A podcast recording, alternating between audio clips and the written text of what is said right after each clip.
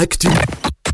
Actu musicale. Le lundi, même un jour de fête du travail, eh bien, il est là pour nous servir l'actualité musicale. Jonathan, bonjour. Oui, bonjour, je suis pas tout seul, hein, t'es là aussi. Hein. Oui, c'est vrai, oui, c'est vrai, merci.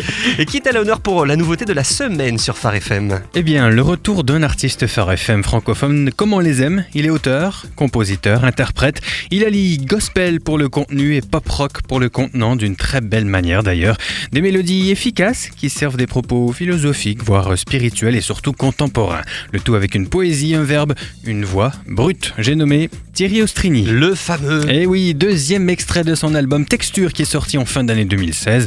Et après nous avoir incité à oser, il affirme cette fois haut et fort que la relation qu'il a avec la foi, avec Dieu, ça lui convient très bien. Une relation qui lui apporte l'amour dont il a besoin, le transcende dans la quête de ses objectifs, donne du sens à sa vie, lui permet de rester droit dans ses bottes là où la majorité pourrait plier devant la loi du plus fort.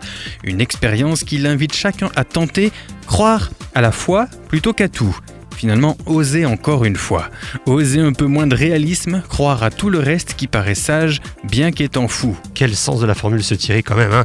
Quelle est son actualité euh, en ce moment? Eh bien, il ne fait pas partie de ceux qui dévoilent la moindre minute de leur vie sur les réseaux sociaux, mais je peux vous dire qu'après avoir représenté EXO il y a deux ans pour la remise du premier award d'honneur des Angel Music Awards, il concourt cette année dans la catégorie du groupe de l'année, pour laquelle d'ailleurs vous êtes invité à voter. Ça se passe sur le site angelmusicawards.com ah, très bien. La sélection officielle pour les awards sera pour bientôt, je crois d'ailleurs. Oui, oui, ça sera après-demain dévoilé en conférence de presse. On aura donc des infos la semaine prochaine.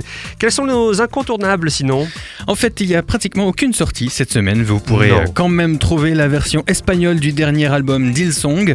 Et puis, vous allez peut-être le recevoir avant beaucoup de monde dans votre boîte aux lettres si vous avez joué avec Phare FM Louange la semaine dernière. Le nouvel album de Philippe Decourou est désormais disponible à la vente. Ça va faire des heureux, ça. Quelques scoops peut-être? Sinon pour terminer Oui, un nouvel album annoncé pour l'ancien leader du groupe Royal Taylor. Torren Wells sort un album solo le 23 juin normalement et il fera pour le présenter la première partie de la tournée de Maria Carey et Lionel Richie. Wow. Et puis c'est quand même pas souvent et même si c'est pas une sortie d'album, c'est assez intéressant pour qu'on en parle ici. Switchfoot sera en concert avec Phare FM, ça sera le 28 mai à la Maroquinerie wow. à Paris et le 30 mai à Bâle en Suisse. Ce sont des petites salles donc si vous voulez des places, il va falloir faire Très très très vite d'ailleurs. Ça c'est génial. Merci beaucoup Jonathan. Avec plaisir.